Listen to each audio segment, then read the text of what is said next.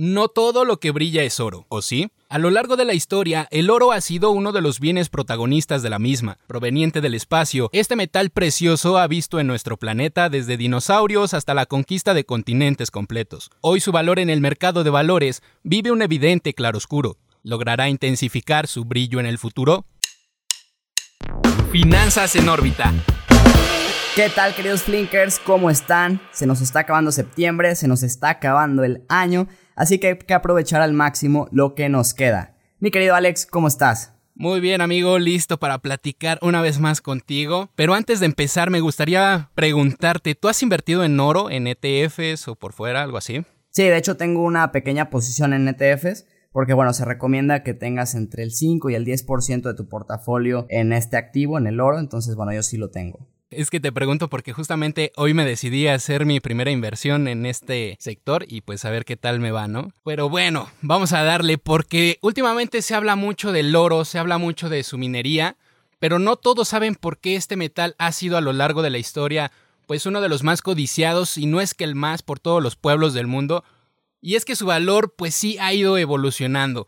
En algún momento de la historia lo vimos fungir como medio de intercambio incluso, es decir, como una moneda como tal, hasta que llegó un punto en donde la gente se dio cuenta del desgaste físico que sufrían estas monedas y con este pues su valor nominal ciertamente sí se conservaba, pero bueno, su valor como valor propiamente hablando disminuía. Y entonces se decide implementar en las economías del mundo el llamado patrón oro, que básicamente pues lo que es esto es una referencia a que los gobiernos podían producir monedas con otros materiales, pero sin la necesidad de respaldar su valor nominal con oro en físico. Exactamente, y de hecho pasa a ser ya el, dólar en 1944 la divisa internacional, ¿no? O sea, los gobiernos ya no necesariamente tenían que respaldar sus monedas todo con oro o algún otro metal, ya también podían tener reservas de dólar. Que ahora bien, este el mismo, el dólar, pues tampoco ya estaba completamente respaldado por oro, por lo que ahora sí que se pasó al tipo de cambio fiat, por así decirlo, que es lo que nos muestra de, sabes que yo confío en que la moneda vale lo que vale porque todo el sistema así funciona, aunque ya no hay un respaldo como tal de este metal precioso. Aunque bueno, pues no siempre fue así, ¿no? Creo que a estas alturas ya todos conocemos la historia del trueque como antecedente antes de utilizar monedas o inclusive el mismo oro pues podía cambiarse, por ejemplo, un kilo de arroz por una gallina, ¿no? Por darte un ejemplo. Y el oro servía más que nada para darte, pues, esta imagen imponente o para realzar tu imagen de poderío. Aunque dicen por ahí los científicos que no debería de existir, Rafa, que esto es imposible de existir en la Tierra porque se necesita una gran cantidad de hierro, se necesita también someter eh, una fusión con uranio en condiciones muy extremas y esto pues evidentemente no lo puedes conseguir en la Tierra más que en el cosmos y en el espacio. Sí, no, definitivamente no sería sostenible que todas las monedas siguieran siendo de oro. O sea, imagínate, simplemente ve la cantidad que ha impreso la Fed de dinero en este, pues ahora sí que en este año por todo el tema de la crisis. Y sería imposible que sustentaran eso con una reserva de oro a la par de lo que van imprimiendo y que obviamente pues esto a largo plazo puede generar inflación, que digo, la Fed ya lo ha dicho, están dispuestos a soportar una inflación mayor al 2% en Estados Unidos y ante expectativas altas de inflación, al oro le va muy bien. ¿Por qué? Porque siempre se ha demostrado porque supera la inflación de prácticamente cualquier país. Claro, pero además hay un dato muy interesante aquí que dicen los que saben acerca de esto en cuanto a minería, vaya, que si juntáramos todo el oro que hay en el mundo, tanto como en chips de tus computadoras, tus anillos de boda, todo el oro que existe en el mundo no se juntaría más allá de un cubo de 25 metros. Así que sí, sería como bastante insostenible tenerlo como una moneda actual. Sí, definitivamente, pues por algo sube de valor, por algo es algo muy apreciado porque es escaso y cual, al ser escaso pues todas las culturas como tú dices desde la historia lo han querido, lo han apreciado bastante y por eso es que se le considera un activo refugio. Bueno y quizás te preguntes qué es un activo refugio. Pues básicamente es un activo que todos los inversionistas compran cuando creen que la situación económica es incierta o se va a venir un periodo de crisis. Entonces dicen, ¿sabes qué? Yo sé que al oro le va bien o al activo refugio le va bien, entonces mejor para no tener pérdidas o tener pérdidas muy pequeñas, paso gran parte de mis inversiones a este activo. Y sobre todo esta cualidad de que tiene una menor volatilidad que otros activos, ¿no? Inclusive O sea, su precio sí suele aumentar cuando el crecimiento económico se contrae o puede existir incertidumbre en el momento. Y está interesante como definirlo porque exactamente lo podemos entender tal cual. ¿Qué es un refugio? Pues bueno, un lugar donde alguien trata de protegerse, ¿no? Cuando queremos proteger nuestro dinero, pues cuando la economía no va bien o cuando tenemos mucha incertidumbre al respecto.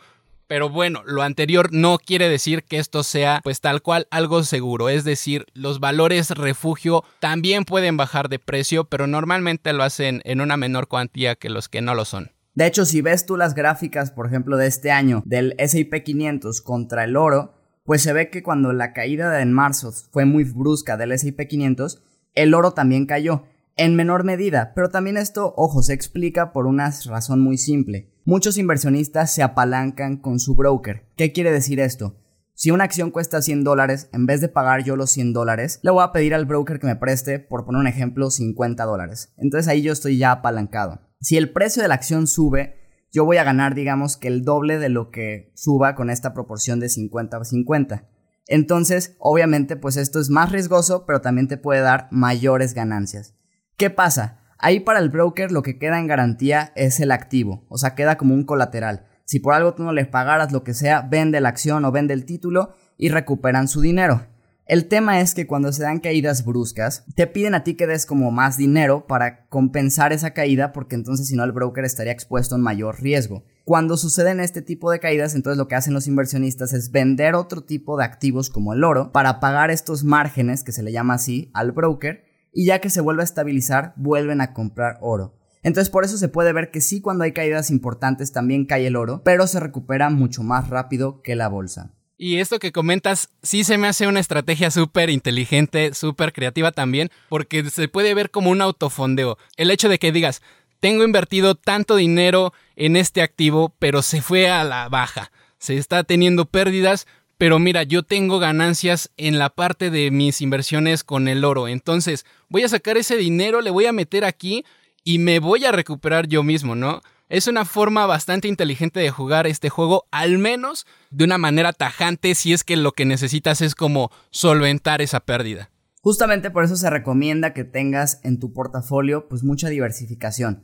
Tengas commodities, tengas materias primas, tengas bonos, acciones y entonces de esta manera, cuando a la mejor a las acciones no le está yendo muy bien, a los otros activos les puede ir mejor. O al revés. Y eso hace que se compensen las pérdidas o también que las ganancias, aunque a lo mejor no sean tan exponenciales siempre, pues vayas teniendo a largo plazo realmente un rendimiento atractivo y sin tanto riesgo, vaya. Y por otro lado, ¿qué se le viene al oro a futuro? Porque si bien es cierto, esto es un bien con diferentes clasificaciones.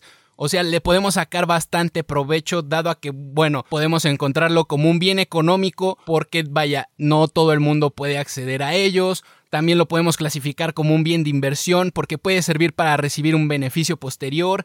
También como un bien intermedio, dado a que puede fungir como un insumo en un proceso productivo. Entonces, le podemos dar bastante uso, sí es cierto, pero hay que analizar un poquito cómo está el mercado en este aspecto. ¿Por qué la gente apuesta tanto por el oro? ¿Por qué decide invertir en esta parte? Bueno, economías como la India, como China o como Turquía tienen monedas que son bastante baratas en relación al dólar. La India tiene una rupia que vale un centavo de dólar, China tiene un yen por 15 centavos de dólar, Turquía tiene una lira por 13 centavos de dólar. Si te das cuenta, lo que están buscando es proteger su patrimonio prácticamente. Están procurando mantener su riqueza a futuro porque está siendo muy demandado y a final de cuentas les viene bien para ellos, para su rendimiento, para seguir generando ingresos. Definitivamente, digo, ya lo hablábamos, el oro siempre da más que la inflación o casi siempre, entonces pues por eso también protege mucho el patrimonio de las personas.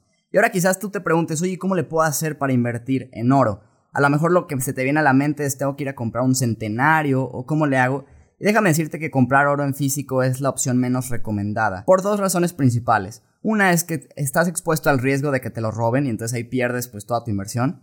Y dos, tiene spreads muy altos. Esto quiere decir el precio de compra y el precio de venta es muy distinto. Entonces, para que tú ganes, tendrías que pasar mucho tiempo para que primero superes el precio alto por el cual pagaste. Entonces, no es tan recomendable. De hecho, la mejor opción, como ya lo platicábamos al principio, es a través de los ETFs. El más común es el GLD, que de hecho cuenta con 50 mil millones de dólares en activos aproximadamente y unas 45 toneladas de oro en el Banco de Inglaterra, que es uno de los lugares más seguros para almacenar el oro del mundo. Y además que se le vienen tiempos interesantes porque por ahí el CIP estaba elevando las previsiones a 2.300 dólares la onza. Es decir, el Canadian Imperial Bank of Commerce está diciendo que para el año en curso al menos han estimado un precio medio de 1.925 dólares la onza para este tercer trimestre y 2.000 dólares para el cuarto.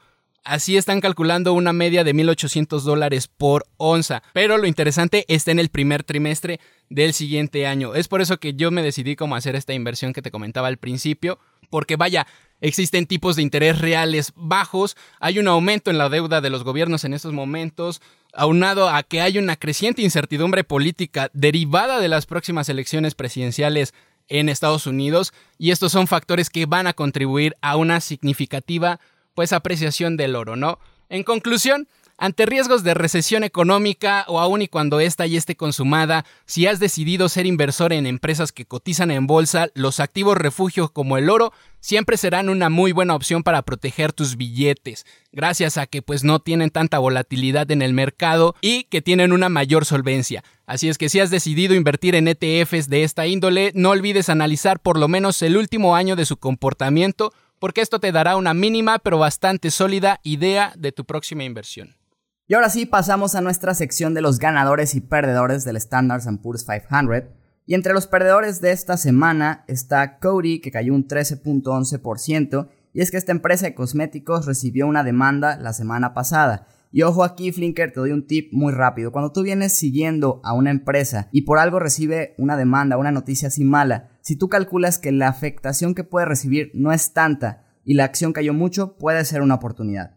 También tenemos a Carnival Corporation que cayó un 13.45%, ya que empiezan a haber cancelaciones para la primera mitad del 2021 y esto no le gustó nada a los inversionistas. Y finalmente Illumina con un 15.55% a la baja, ya que tuvo un conflicto de intereses porque anunció la posible compra de una startup que se dedica a detectar el cáncer de forma temprana. Y los ganadores para esta semana, en tercer lugar tenemos a Occidental Petroleum Corp con un crecimiento del 13.99%. Esta es una multinacional dedicada a la búsqueda y explotación de petróleo.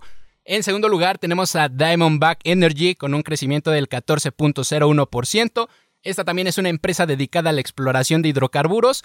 Y en primer lugar tenemos a General Electric con un crecimiento del 15.63% que es una corporación conglomerada de infraestructura, servicios financieros y medios de comunicación.